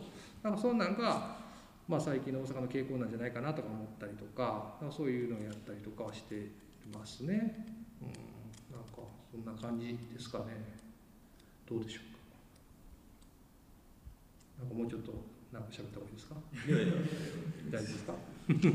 特集ごとにその、はいチームみたいなのをいやいやもう一緒です。一緒なんですもうもう全く一緒です。だから割とそのやっぱストローク長くてそのインセクツ自体はえっと年2回なんですよ今してるのが。だからまあ大体はえっと春というか、まあ、春夏ぐらいの時に1冊出して、秋冬に1冊出してでその間にこういう書籍とかをは編集して出したりとか、えっと、まだ下請け業やってるので、うんそういうのをやったりとかいっていうのを繰り返してるって感じです。もうすぐじゃあ一冊出るというはいはいはい。もう特集も決まってます。まだ取材できてません。白井の対象選ぶとかは松村さんがいやいや、そうなんですよ。もうみんなで、その、なんか、割と次どんなんするみたいなのから始まって、本当にまあブレストみたいな感じ、その、何でもいいから適当によ、最近こんなの見て面白かったみたいなのを最初にして、それが1、2回やって、まあ、3回目ぐらいでなんとなくこういうテーマでじゃあやってみるみたいな。うんで割とその大事にしてるというか決め方としてはなんか大きいテーマを決めてそれで探していくっていうのは正直あのスタンスとして結局出来上がれへんとかっていうことにつながるので僕らの作り方はこういう人がいるからあじゃあこれってこういうテーマなんじゃないっていう。逆なんですよ。ボトムアップで考えてるんですね。全大体の基本的な考え方全部そうで。うん。ボトムアップでこういう人いるよね。あなんかこんな人もいるよね。もちろんそれで全部あのページ埋まんないんですけどはい。じゃあだったらあなんかこの方向性できるんちゃうかみたいなのをうん。大体なんかあこれぐらいの組数おったらあおおよそ多分中心となるところは出来上がるよねみたいな。でそこからまた中新しい企画をそのそのテーマに沿った企画を考えていくってことになるんですけど基本はそのボトムアップでうん。考えていくって感じです。はい。で作られ方もその特集によってはこうはい変化していくっていうかその、はいまとまり方もなんか最初の方でこうまとまる特集もあったら、はい。もう最後までこう全部このあでもね割とねはい。最初の段階でその、まあ、台割りって呼ばれるそのページどういうふうにうん。1ページ目に何かとかはい。決めていくんですけど、それで大体決まってますね。そのページの具体的な、えっとどういう表現になるか。例えば、うん、なんだろうな。えーっとあまあわかんないですけどこう大阪の気になるレトロビル縦と横っていうストリートと縦っていうのはビルなんですよね。はい。で横っていうのはストリートでそういうこんな風にするとかっていうのはもうその時点では見えてないんですよね。こういう紹介の仕方。もっと別に単純にお店の、えっと、なんていうのかな中に入ってるお店だけをバーッと紹介しても、まあ別に成立するっちゃ成立するじゃないですか、その見せ方みたいなのは決まってなくて、えっと、おおよそのただ内容こういう店が載って、あこういうことが主眼やねこのページはみたいなところまではうん。大体最初の設計図で決まってるって感じです。でこうディティールをこう割っていくじゃないですけど作り込んでいくそうですみたいなね、はい、各担当が取材行って、うん。ラフ書いてでデザイナーがそこデザインしてうん。でみんなでそれを見るっていう大体僕らの作り方はそうですね、はい。あんまりこうインセクツのコンセプトはいでこれで選ぶってこれが見せたいっていうわけじゃなく、はい。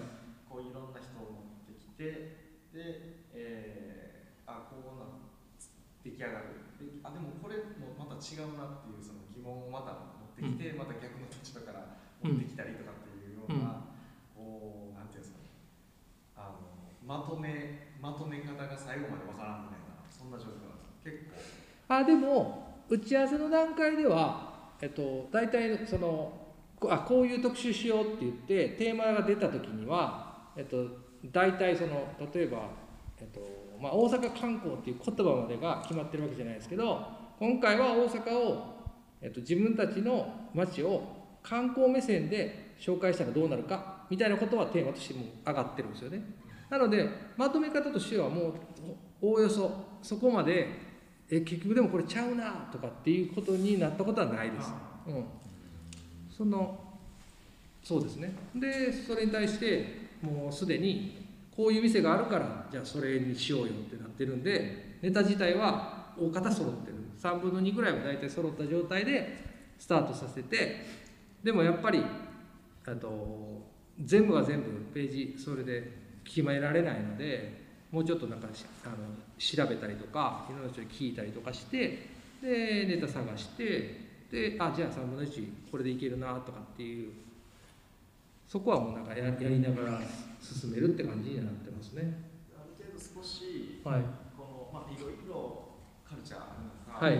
選んでるわけじゃないですか、はいはいはい。インセクトをはいはい。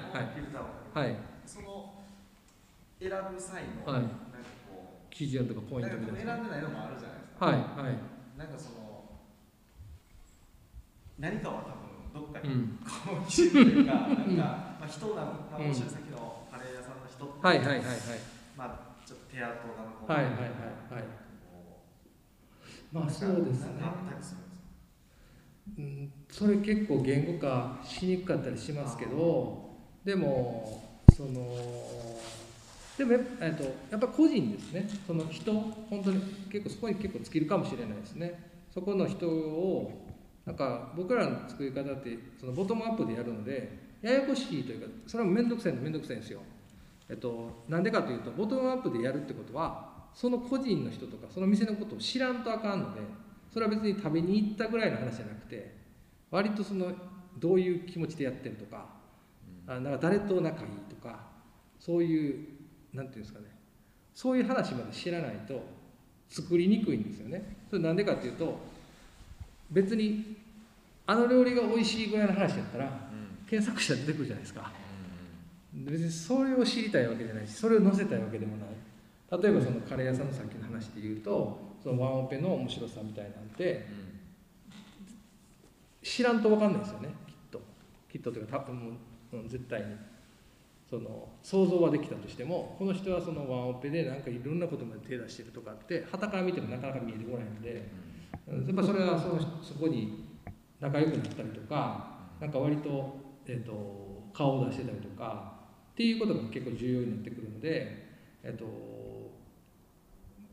結構決めるっていうのって割とはっきりしてるかもしれないです。そういう意味で言うと知ってるっていうこの人はこういう例えばま思想を持ってるとかなんかこう考え方として商売に対してこういう気持ちで取り組んでるとかなんか割と具体的な話を聞いた聞いてるとか知ってるとかなんかまあそういう意味で言うとやっぱ割と頻繁に何かいろんなところに出向くっていうか、まお店だけじゃなくてなんかその付き合いとかっていうのがそれで結構古臭いんですけどそういうのはやってますね。うんだから今日も実はそのなんかリモートでもいいんでっていうのは言われたんですよ。そうね、依頼される時に。だけどせっかくやるんやったらリモートでここでね僕だけ画面で来ててもしょうもないでしょきっと。なんかトークで「あこんにちは」みたいななんか多分ね家家からやってたと思うんですけどなんかせっかくやったらもう来る方がいいなっていうのを思ったんで、はい、なんかそういうことですかね。なんかその結構あのもちろん皆さんとは初対面ですけど割とちゃんと話ができる、ね、状況やなというふうに思うのでなんかそれとここで多分こういう出会った人たちと,、えー、と大阪ので、まあ、心斎橋っていう場所の、えーえーとなんかわかんないですねコーヒー屋さんとかで、えーその店行った店主の顔を見たっていうその情報量って圧倒的にこっちの方が多いですよね。